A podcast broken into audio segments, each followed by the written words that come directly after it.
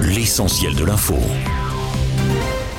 C'est une véritable course contre la montre qui a été lancée après la disparition dimanche du sous-marin Titan lors d'une expédition vers l'épave du Titanic dans l'océan Atlantique. Les cinq passagers à bord, dont un Français, ne donnent plus signe de vie depuis dimanche. Des recherches sont en cours, notamment par les gardes-côtes américains et canadiens, pour tenter de retrouver l'équipage qui dispose d'une réserve d'oxygène de 70 à 96 heures, soit 4 jours maximum, selon les autorités maritimes.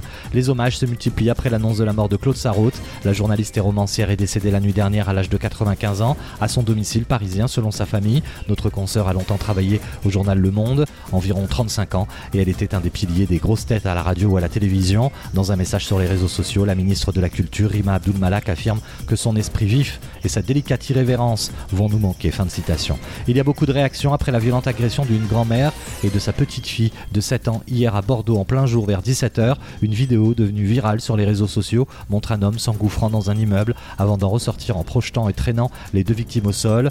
Suspect a été interpellé serait connu des services de police. Selon les dernières informations, la femme de 73 ans et sa petite fille sont légèrement blessées. Et puis le ministre de l'Intérieur, Gérald Darmanin, confirme aujourd'hui que le collectif Les Soulèvements de la Terre sera dissous demain en Conseil des ministres. L'association est dans le viseur du gouvernement après des actions jugées violentes, notamment à Sainte-Soline dans les Deux-Sèvres. Ce matin, 15 militants du mouvement ont été interpellés dans l'affaire de la destruction de la cimenterie Lafarge près de Marseille fin 2022.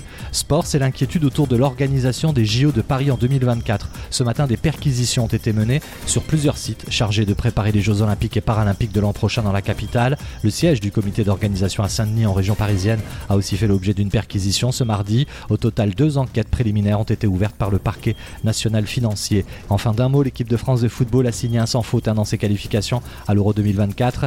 Hier soir, contre la Grèce, les coéquipiers de Kylian Mbappé se sont imposés 1-0 grâce à un pénalty de l'attaquant français du PSG. Résultat au classement, la France est largement en tête avec 12 points. Studio News, l'essentiel de l'info.